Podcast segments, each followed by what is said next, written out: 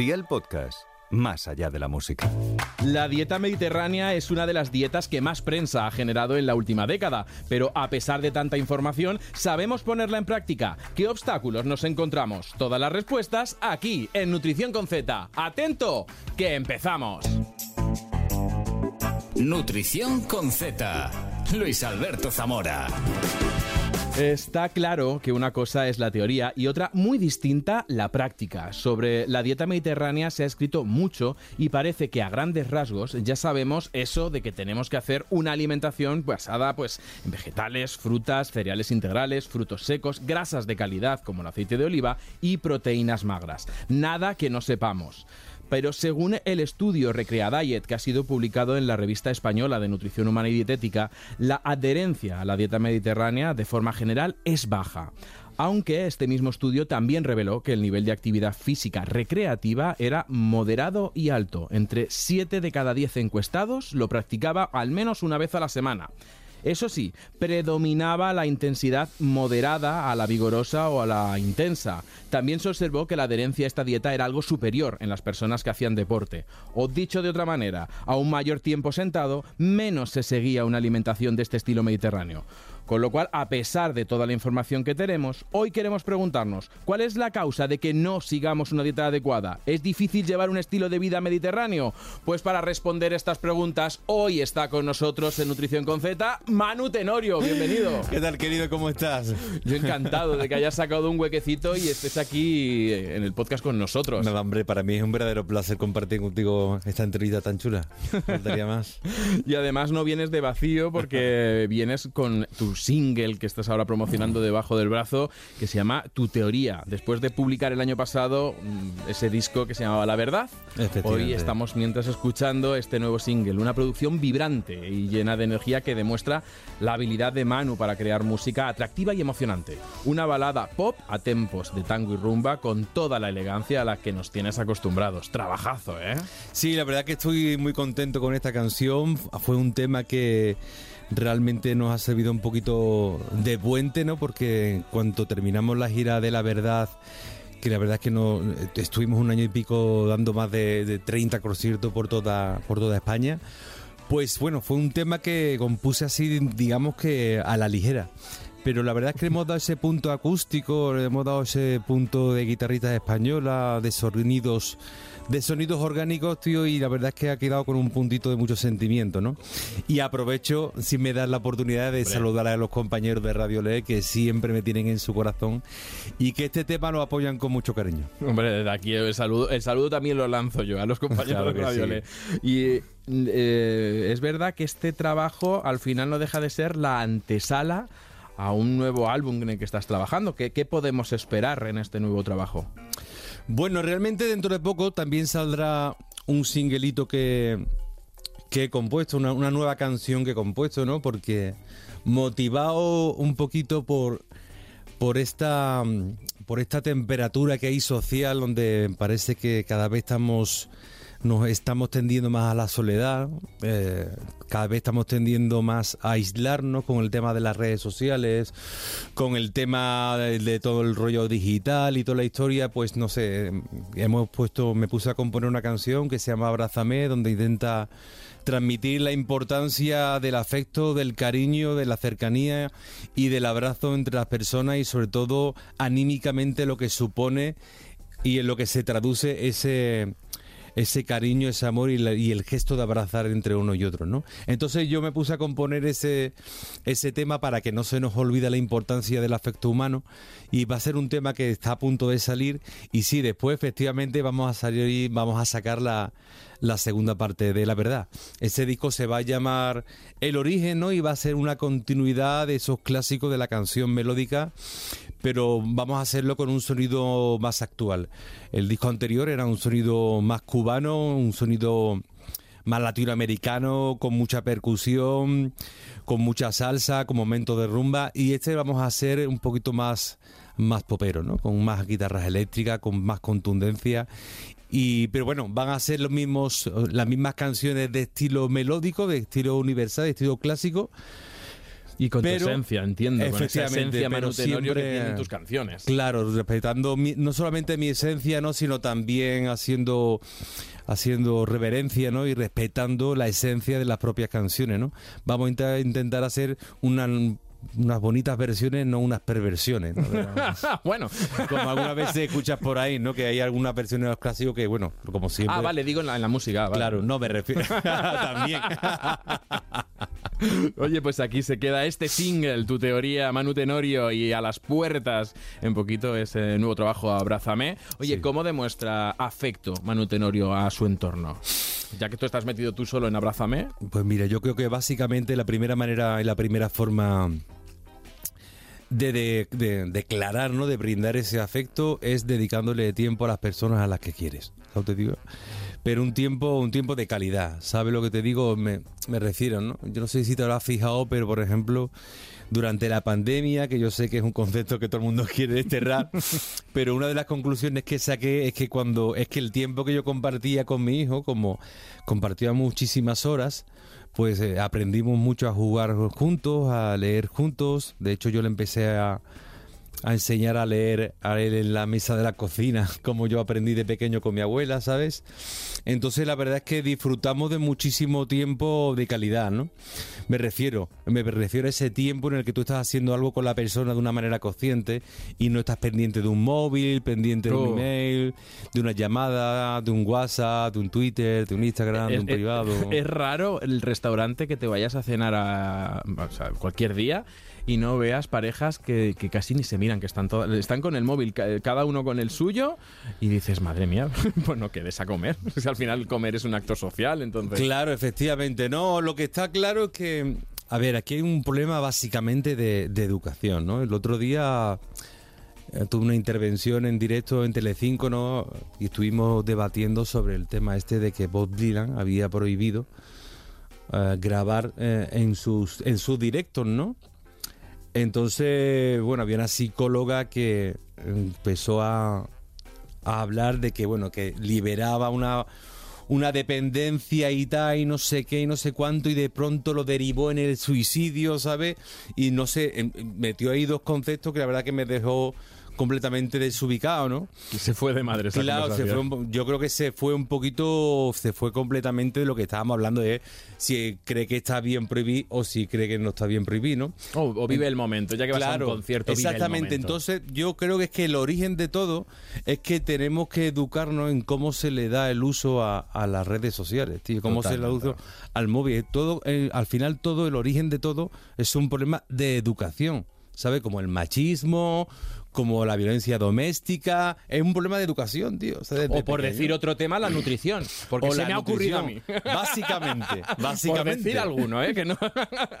Oye, aparte de este, de este proceso de trabajo que has, que, que- que has tenido con la música y que estás teniendo y que nunca, que nunca cabe, ¿no? Este Ajá. proceso de estar trabajando siempre con música, también has trabajado para ti mismo. También has tenido un trabajo con tu alimentación, con tu actividad física.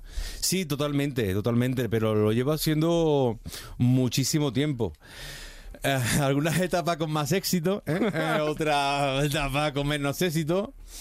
Pero sí, yo lo llevo haciendo muchísimo tiempo. Pero ¿no? define éxito. ¿Eh? ¿Qué es el éxito? Bueno, pues claro. En- por en nutrición. Claro, ¿qué es, qué es el éxito en nutrición?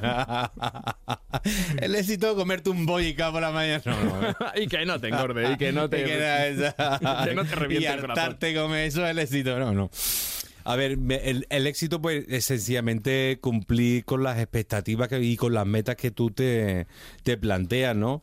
Lo que sí pasa es que, claro, primero tienes que tienes que mm, plantearte unas metas que sean que sean alcanzables, que Bueno, sean pues ¿cómo, razonables. cómo fue tu proceso? ¿Qué metas te planteaste? ¿Qué pasó? ¿Tú qué te planteaste? A ver, yo, me acuerdo, dices, yo, yo me acuerdo que una vez una, hubo una etapa que me puse super fit, que me acuerdo que fui portada del Men Health. Fui portada del Men Health y la verdad que... Por aquí me- el sector femenino hace así. Sí, sí, me puse, me puse muy sequito, muy sequito, pero claro, también es cierto que yo tenía como 34 años, o sea, el cuerpo me respondía bastante bien. Responde de otra manera con los Claro, 30, que con los responde. 40, que con los 50, que con los Eh, por- 60. Por, supuesto. Pero realmente al final con el tiempo me he dado cuenta que efectivamente todo eh, todo, todo está en la cabeza, ¿no? Porque realmente la mejor dieta, la mejor dieta, la que mejor funciona, es la que haces. Pues mira, Básicamente. Me has dejado sin palabras porque eso lo he dicho mil veces. Que, la mejor, la mejor, dieta es la que haces. es la que Mira, te lo mejor. JP. La que consigues hacer. La que consigues hacer. Que los nutricionistas somos mucho de coger el papelito y, y- y, oye, escribir es gratis y el papel lo soporta todo. Y esto Claro. sí, y esto no, 20 veces al día no sé qué. Y luego dices, sí, bueno, vete tú.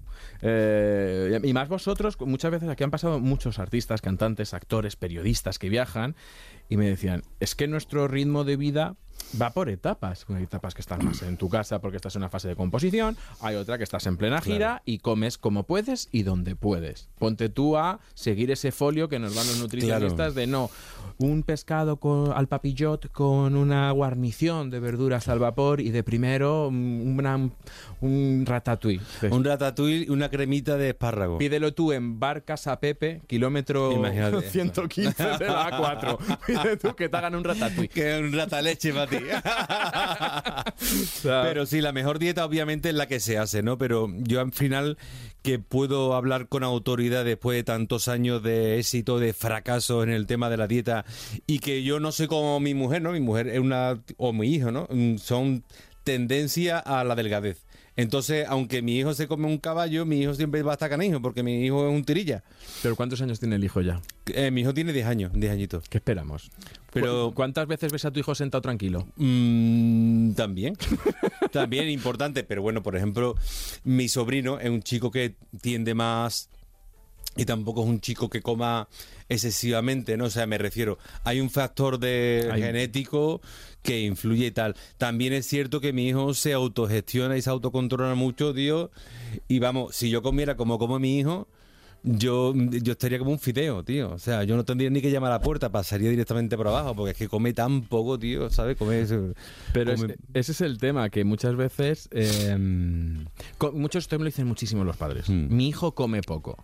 Y yo les digo, como, como nutricionista, no me importa. ¿Come bien? Esa es la diferencia. es, Básicamente, bueno, Claro, bueno, bueno, bueno. Ahí, claro, ¿Come poco pero bien o come poco pero mal? claro, no, no, ahí somos muy talibanes. Ahí somos, en mi casa somos muy talibanes. La alimentación se cuida muchísimo, ¿sabes? Y por ejemplo, tema McDonald's es, lo- es un sábado. Una cadena de restaurantes rápido. Claro, yo que sé, una cadena de restaurante, pues Con arcos dorados. es una, es una vez a la semana y como premio por ser el fin de semana, toda la carne la Oye, te has hacemos- metido tú solo, Manu. ¿Cómo es? Eh, ¿Cuáles son las bases ahora mismo de la alimentación de Manu Tenorio? Ah, A y- grandes rasgos. Sí, de la, claro. A ver, yo básicamente es que psicológicamente mm, también, como tú bien has, has dicho, depende de la etapa en la que estés viviendo y que estés atravesando. Yo ahora mismo estoy como muy obcecado en mi meta, tío, en mi proyecto, tío, ¿sabes?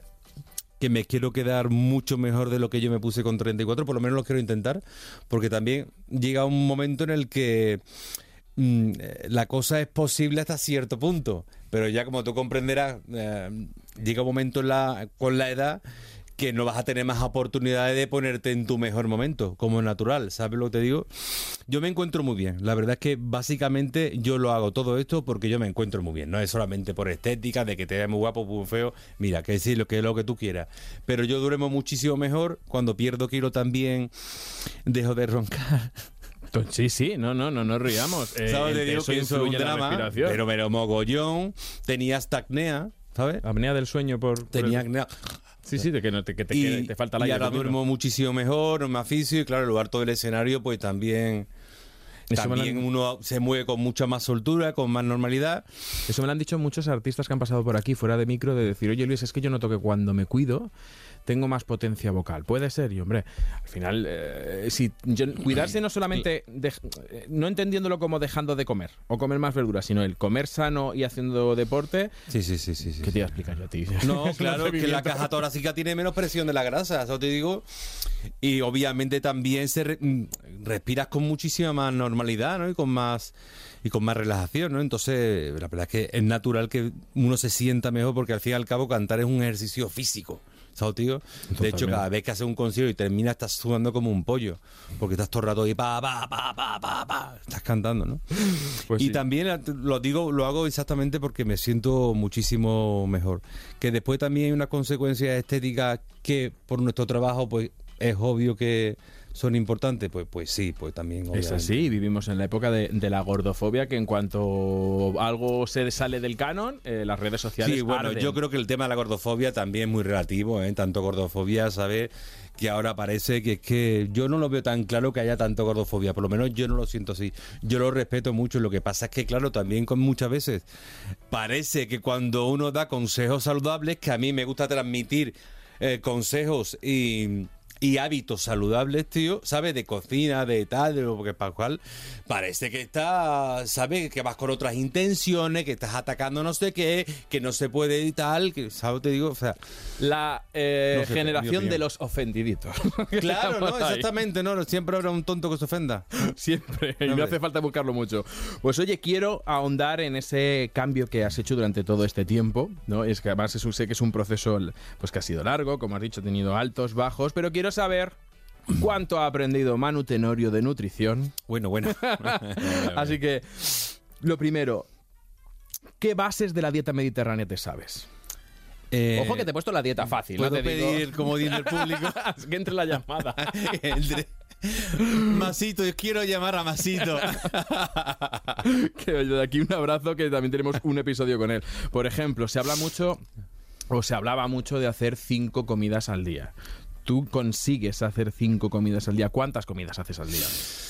Vale, eso es importante, ¿no? Yo tenía un problema cuando hacía dieta y es que durante el día yo hacía la dieta extraordinariamente bien, fantástico, pero por la noche yo parecía que tenía un monstruo en la barriga de las ganas que tenía de comer, ¿sabes? La cena. La cena, tío. Me quedaba con un hambre siempre al final, tío, que es que al final te miraba levantándome a las 4 de la mañana y bajando como un zombie al frigorífico y me cepillaba lo que hubiese por ahí, ¿sabes? Y seguro que no era brócoli. No, no, no, no. Ni coles de Bruselas. no, no, no, no. Ni menestra. No sabe, en plan, a las 5 de la mañana, ¿qué menestra de verduras me voy a comer? No era eso. Pues mira, es, eh, No. Eso justo eh, es uno de los fallos que tienen las dietas, la adherencia, porque se hace muy bien hasta que vas acumulando ansiedad durante todo el día. Eso para mí es un síntoma de que, no las- de que la dieta no está bien planteada. No, no si tú bien. llegas a la cena y lo que te comes es adiós por los pies, o incluso te portas bien en la cena, pero a las 5 de la mañana te levantas con hambre, esa dieta no es para ti. Esa dieta no es para ti, esa, eh, la dieta no es pasar hambre, la dieta es reeducar y llevar al cuerpo a lo que necesita, con lo cual, pues oye, a lo mejor cinco comidas al día no eran suficientes y había que hacer seis, Claro. que no pasa nada. O, eh, o- Hay que dividirla, sí, sí, sí. sí a ver, sí. no hay un número fijo, esto ya lo hemos hablado aquí, Sí, pero es verdad que cuantas más veces comes, menos cantidad necesitas, porque a lo mejor no hace falta comer tres veces y ponerse hasta arriba, pues como seis o siete veces, Sí, siempre sí, que sea sí, saludable lo que coma, siete veces, como poquito, no acumulo esa ansiedad y tengo siete oportunidades para meter lo que el cuerpo necesita. Ujú. Porque es verdad que esto nos hemos pegado de leche los nutricionistas, de si son cinco, si son cuatro, si son tres o si son veinte. Y yo siempre digo, a ver, que da igual, que esto es- depende de quien tenga delante. Te pillo de gira, me pides que te haga una dieta, pues no te voy a poder poner cinco veces al día. No, como estás- no te vaya con el pack, ¿sabes? Con, Hombre. el, con la mochilita, ¿sabes? Puedo ir detrás de ti con una neverita. como yo tengo un amigo mío, mi guitarrista, que, que yo lo quiero muchísimo, y él es muy talibán con el tema de la dieta, ¿sabes? Aparte él nota también especialista, ¿sabes? Do- dos profesiones que una no tiene nada que ver con la otra. Pietarrista y, y, y, y- especialista de, de, de cine de acción. Y el tío, y el tío va con su tupper, ¿sabe? Con su arroz, con su pollo. Digo, tío, hay que ver los Mm, sí. la voluntad que la, tiene. la- la voluntad dividida en dos. La santa voluntad que tiene, tío. Después también, por ejemplo, yo, mm, o sea, yo entre semana no tomo alcohol. Y, y los fines de semana cada vez estoy bebiendo menos, pero yo en los conciertos, tío, yo no puedo evitar beber en los conciertos, ¿sabes? Me lo paso bien, Porque soy se seca la garganta. Entonces ¿Sabes? el Te agua- digo- Agua con misterio. agua con misterio, ¿no? Pregunto. Entonces yo mi cervecita ahí con mis músicos, tío, es algo que ya es un hábito que yo llevo haciendo más durante más de 20 años después de tantos conciertos y tantos años, tío. Y eso es algo que me niego con redondo a quitarme, ¿sabes? A ver, eh, el tema del alcohol ya lo hemos repetido aquí mil veces. No se recomienda, se permite. O sea, si no hay un problema de salud y de la dieta es equilibrada. y A mí es que persona- para mí supone un problema quitármelo. Pues es que esto no lo encontramos Me muchas supone un veces. problema quitarme el alcohol. Esto no lo encontramos muchas veces. Te llega un paciente, come estupendo.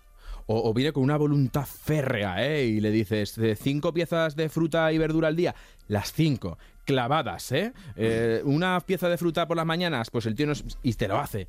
Pero ¿y y tú no, no adelgaza? Los niveles de colesterol se le disparan, los triglicéridos no bajan, ¿qué está pasando aquí? Y entonces ya empiezas a preguntar, ¿cuánto bebes? Lo normal.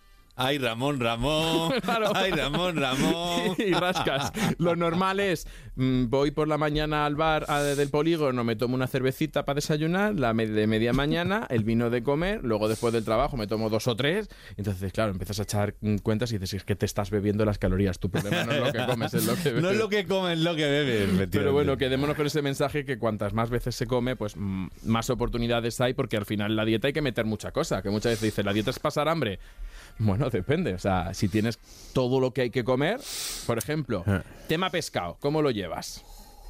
Porque la teoría, la teoría dice que hay que comer entre dos, de dos a tres veces a la semana pescado azul y unas tres, cuatro veces a la semana pescado blanco. En este proceso tuyo de, de-. No, no, yo- Ramón, Ramón. A mí el tema pescado me da mucho por culo hacerlo, tío. Me da mucho coraje ese pescado, la verdad. Pero bueno, es cierto. Masito te necesito, que le hemos invocado. Estaba mirando allá. No, pero es cierto que he descubierto las sartenes estas de aire caliente, tío, que son una el, maravilla. el air fryer Sí, este. de las air fryer estas que son una maravilla con dos cajones y tal y mm, ahí el, el pescado tío se hace muy rápido sin apenas aceite tío y sin apenas olores y la verdad es que para mí para la dieta me está ayudando un mogollón ¿no? porque hay- también hago allí muchas verduras mucho pollo muchas historias Sí, pero fíjate cómo has esquivado la pregunta. No, que pero te he hablado no. de veces a la semana. Fíjate lo que es la profesionalidad delante de un micro. atún atún en las ensaladas y poquito más tío. Que yo le estaba preguntando cuántas veces a la semana y si comes de los dos, de blanco y de azul. Yo que va que va que va yo Gracias. muy poco Pues ves, para que veas que, que vamos a... Cuando te dicen que hay que comer bien, hay que comer pescado. Es, es- hay a gente que le cuesta meterlo en el día a día. Uf, es muy pesado tío. Es decir, más allá de la latita... Ojo que la latita de atún, esta, Hmm. eh, se recomienda como mucho una a la semana, que al final el atún es un pescado muy grande, acumula mucho plomo. Ya, tío, eh, los mercurio y las eh, leches, esta, tío, es que me da mu- mucho. Eh, Claro, entonces, bueno, una vez a la semana, dos veces a la semana una latita de atún, pero mm, también No, yo lo que sí hago, lo que sí hago todos los días es mi omega 3. El omega 3 En complemento. en complemento, sí, efectivamente, en pastillitas y tal, pastillas no, en lo que son las cápsulas, Sí, sí. porque es un liquidito como es natural. El omega 3 que es tan bueno para el corazón y toda la historia, Y eso diariamente lo- me lo tomo. Y para el colesterol, para mantenerlo a raya. Mm. Pero también te pregunto, Que no me tomo pescado, tío. Casa ya, que no me tomo el pescado. Yo no me tomo el pescado a no ser que yo esté en la lonja del río Guadalquivir Lo tacho, lo tacho, lo o esté en la no- a no ser que esté en San Lucas de Barrameda, tío. No, te lo digo en serio. Yo no me pido pescado a no ser que yo esté en San Lucas de Barrameda y me pegue unos langostinos tigres así de grandes o me pongan una lubina en la espalda Claro. salvaje, ¿me entiendes? Claro. O me pongan una sardi- un espetito de sardina en la playa de Málaga, como tú comprenderás. Ahí me pongo de sardina hasta la oreja. Pero haz tu sardina en casa. y, que no Madre haya, mía. y que no haya atendido a la vecina. Y que, no, escúchame, no, y que venga tu mujer de la calle.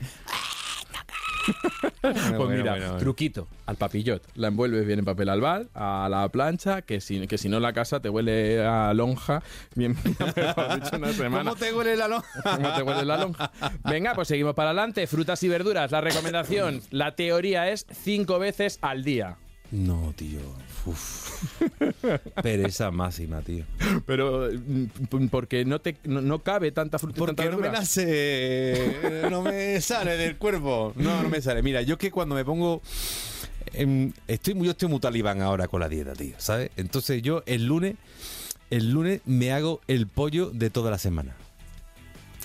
Y me hago una receta que he visto y tal, que es fabulosa. Y que pones en una olla varios muslos, varias pechugas de pollo, en cantidad, yo pongo tres o cuatro, ¿no? Entonces eh, la pones, le echas orégano, no, le echas tomate crudo. Mm. Después le echas eh, pimienta, le echas albahaca, le echas orégano, en fin, bueno, le echas una serie de... Después pimentón picante y pimentón dulce, ¿vale? Y las cubres enteras y las menea, las embadurna bastante. Yo le, en vez de echarle miel, ¿vale? Yo le echo sacarina, o sea, sacarina... Edulcorante no, líquido. edulcorante líquido, efectivamente, ¿no?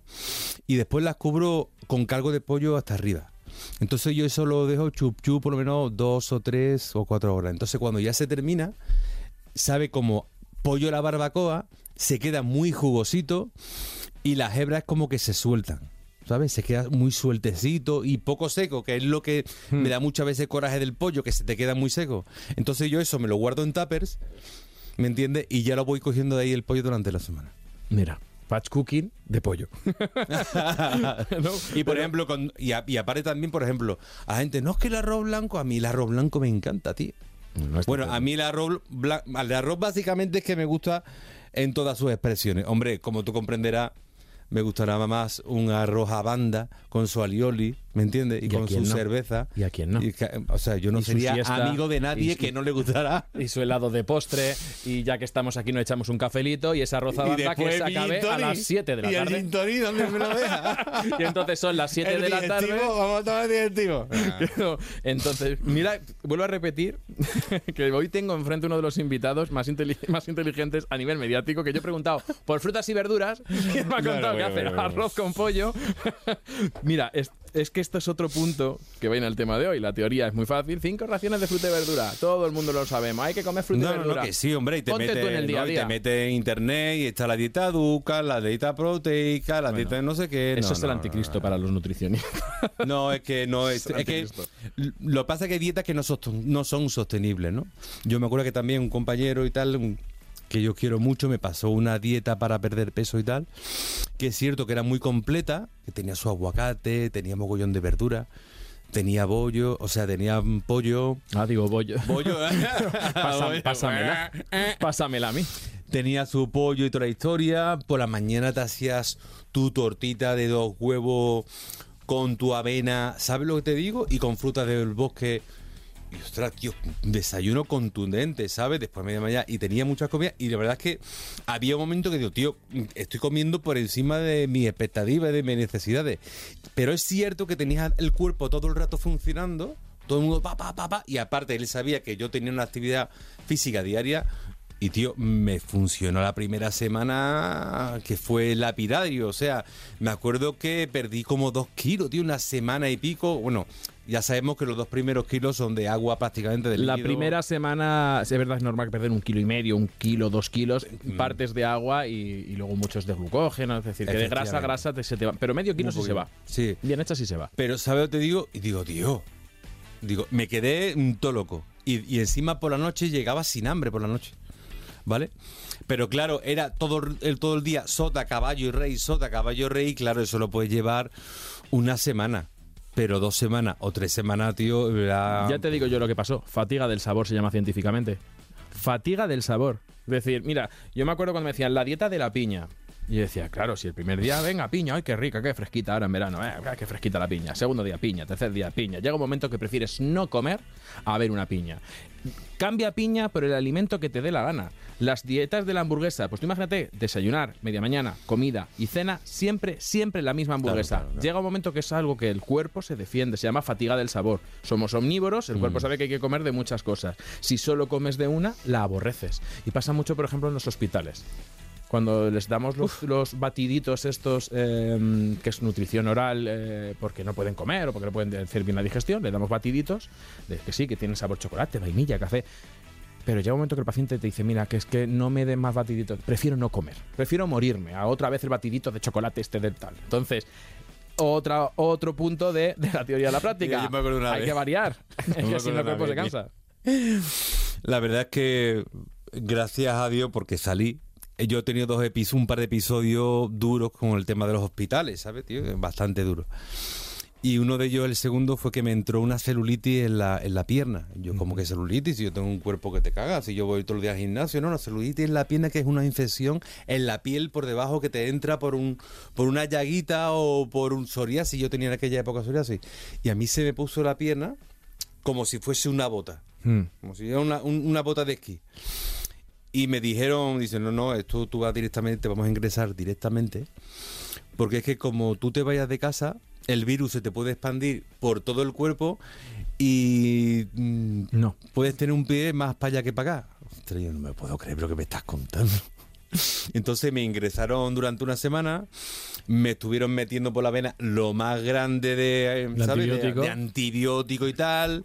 Me hacían pruebas y no como no daban por en dónde estaba el, el virus, Pues a cañonazos. ya pues a cañonazo, porque claro, como el virus te llega al corazón por el riego sanguíneo, pues...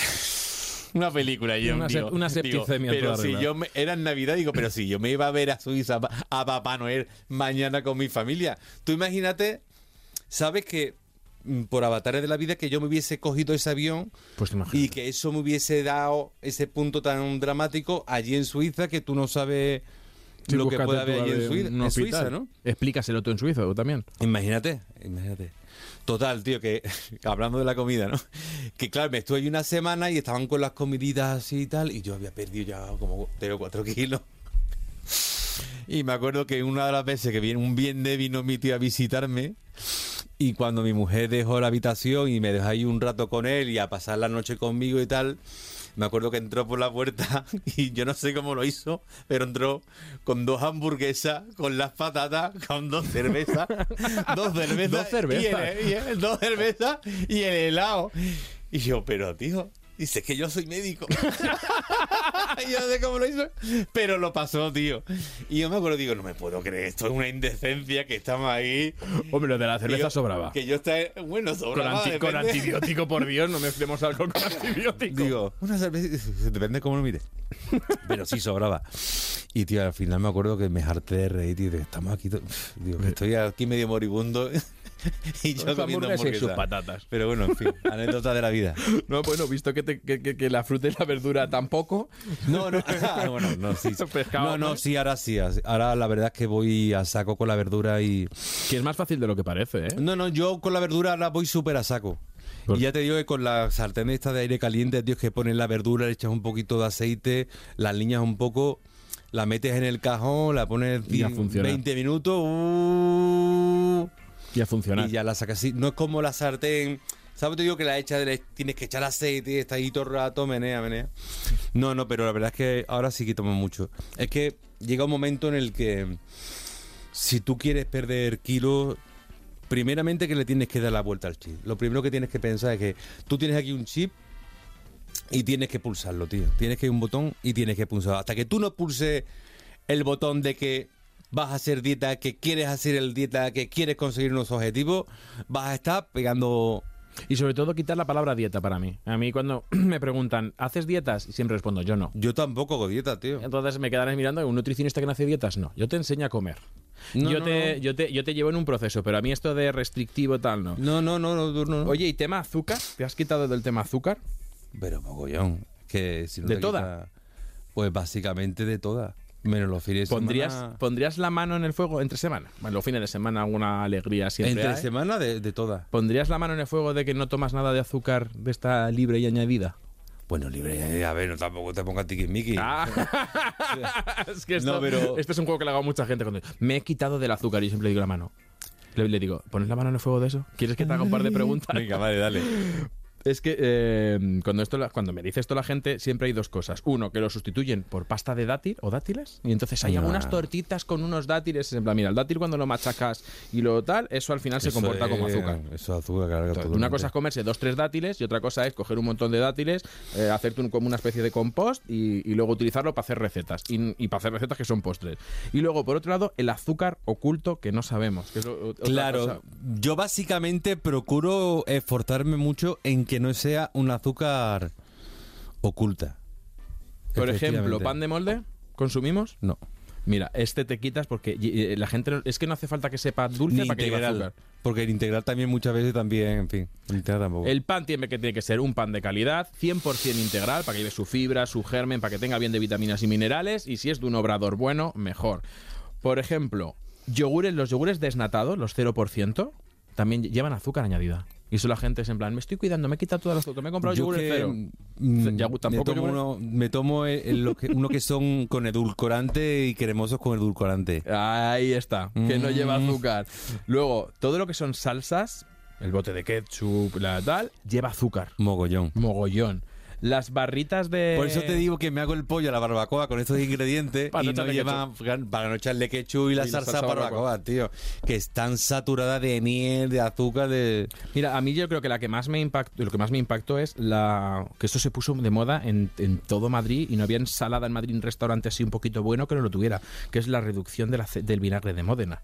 Que te ponían allí eh, las lechuguitas con el medallón de queso de cabra con unas nueces, con unas cosas tal y un chorritito de tal. Y luego yo miré y dije, eh, un chorritito de eh, vinagre de Módena tiene casi 43 gramos de azúcar, es decir, 11 terrones. ¿Y una Coca-Cola?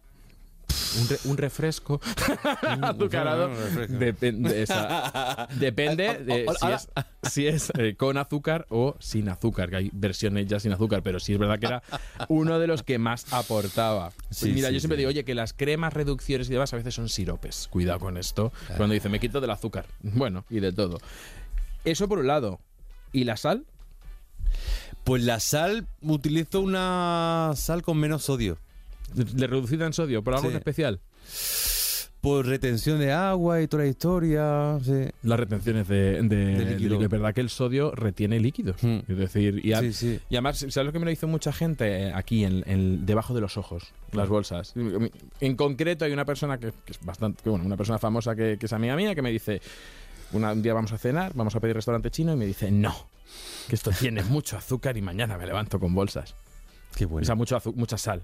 Y luego me dice, de verdad, que llevan a tope de sal, a tope de glutamato, y, ya y ella, sin saberlo, esta persona, eh, cuánta sal tenía, lo notaba en que retenía agua debajo de, de los ojos.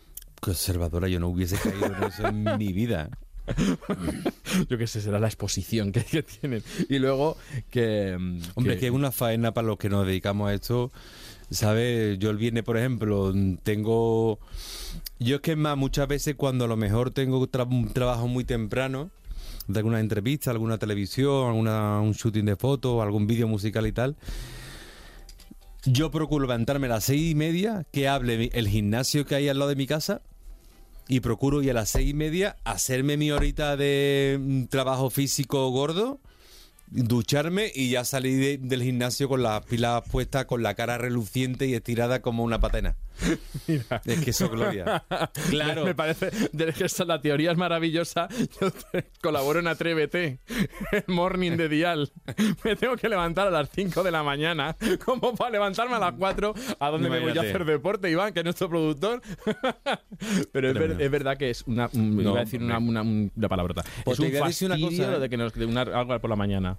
Yo lo flipo que a las seis y media no se cabe en el gimnasio. Parece que regalaran la cuota. No se cabe en el gimnasio, tío. Todos los coches aparcados ya y tú entras y tú dices, ¿pero qué esto qué es? Pero claro que lo que ocurre es que hay mucha gente que antes de trabajar, tío, se mete la paliza, se lo quita de encima, porque para mí... Y por la tarde al gimnasio es mm, la lápida, o es sea, eso es, como- es un horror. Yo, o sea, yo voy por la. Yo cuando puedo ir y no tengo Atrévete y no tengo alguna historia, yo voy por la mañana y no sé si notas lo de que vas a. va- te enfrentas al día de otra manera, activo.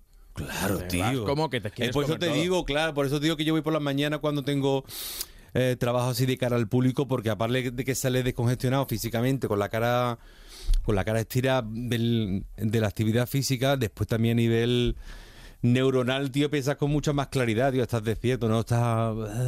No, no, no, totalmente. Apanfilado. Hay otro truco nutricional para eh, eso de tener buena cara cuando, no- cuando nos toca ponernos delante de la cámara a horas intempestivas de la mañana, y es el postre. Las cucharillas las tengo en el congelador. Entonces, las dos cucharillas de que el postre a los ojos para desinflamar y no te digo que ¿Eso es verdad o es que- mito? No, no, lo hago yo. Eso te lo digo yo que lo hago yo. Tener cucharillas de postre de café en el congelador. Lo típico de eso, tienes que te, te van a meter una cámara a las Y te funciona. 6 de la mañana, 7 de la mañana. ¿Te y- funciona? Y, tienes todo esto inflamado, claro. Que el, el frío desinflama, pues entonces cucharillas de café tienen la forma perfecta del ojo. Y entonces, vale, no te preocupes, ras cucharillas. O Pues sea, que la parte el- hueca la dejas para adentro. Claro, entonces eh, te, justo te toca aquí debajo del ojo y esto es lo Decían que... que, la- que las modelos se ponían una crema de la- no sé qué, de las almorranas, que era emo no sé El- qué. ¿no? sí, el emo... Sí. ¿Ese? Sí, sí, también. Madre mía. Oye, ya que has hablado, ya que has hablado tú del tema deporte, entiendo que has hecho esa transición de pues eso y que has, que has vivido la- lo que es la transición de la teoría a la práctica a la hora de ponerte a cuidarte es decir que, que todos sabemos mucho pero que vete tú al día a día a tal ¿Te ha pasado lo mismo con, con el deporte? Es decir, todo el mundo se llama la teoría de hay que ir todos los días al gimnasio, ejercicio de fuerza, ejercicio de cardio. Y, Pues, ¿Cómo ha sido tu proceso de...? ¿Cuánto Ah. te ha costado engancharte al gimnasio? A mí es que me gusta, tío. ¿Pero cuánto? ¿Pero de toda la vida? no. Claro, a mí tampoco. Ahora nació el niño en un gimnasio, oye. ¿Con una mancuerna debajo del brazo? No, no, para nada. A ver, yo realmente es que siempre he sido muy torpe para los deportes. ¿Sabes lo que te digo? Igual que he tenido otras virtudes, pues para los deportes siempre he sido nefasto, ¿no?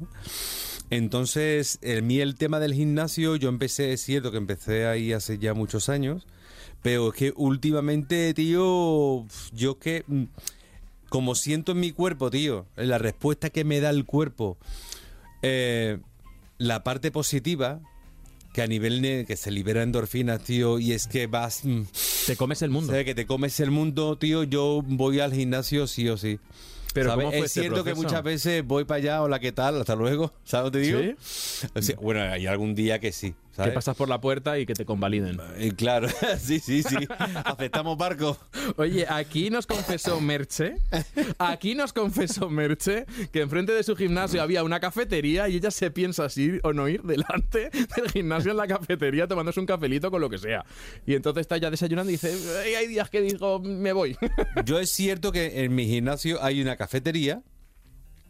Dentro del gimnasio. Dentro del gimnasio. Pero cafetería, cafetería de croissant a la plancha No, no, o no, ca- no, es una cafetería ruina, con las barritas de hámster. Con la barrita de Haster, con su, ¿sabes? Pero bueno, también se come bien. Eh, sano, pero se come bien. Y, es, y yo me siento a tomarme el café para tomar conciencia muchas veces. El preentreno. El preentreno para concienciarme de, venga, tío, tienes que tirar para adelante, tienes que tirar para adelante. sí, Pero eso, que, que luego al final Pero bueno, que lo que te he dicho, que yo me enganché, yo me enganché de hace ya muchos años, eso es cierto. Y al final, sobre todo porque eh, a nivel anímico me ayuda mucho, ¿sabes? Eh, yo creo, no sé si lo habrás escuchado mucho, pero yo creo que el tema de la vida de los artistas, tío, tiene un desgaste tremendo, ¿sabes? Porque cuando te dedicas a lo que más te gusta, tienes una parte positiva que es qué bonito que hago lo que me gusta, pero tiene otra parte menos positiva que es que no te puedes desprender nunca de lo que haces, de lo que eres, te cuesta mucho desconectar, ¿sabes? Y siempre estás dándole vuelta a la cabeza, siempre estás centrifugando, ¿sabes? Y, y muchas veces estamos así como en un poquito en un asesor anímico, por decirlo de alguna manera. Y a mí el ir al gimnasio, tío, me quita toda esa tontería, tío, y me pone muy me pone muy activo y me libera mucha endorfina, como te comento, y me coloca en otra en otra posición, en otro escalón emocional. Tú lo notas, por ejemplo, Yo lo de- noto de mucho, tío. componer, por ejemplo, es decir, cosas tangibles de No, decir, tío, yo lo, yo lo noto en el estado anímico, tío. eh, que algunas veces atraviesas unas temporadas que estás como, como amamonado, hablando mal y pronto, que tienes una emparada aquí tremenda, tío.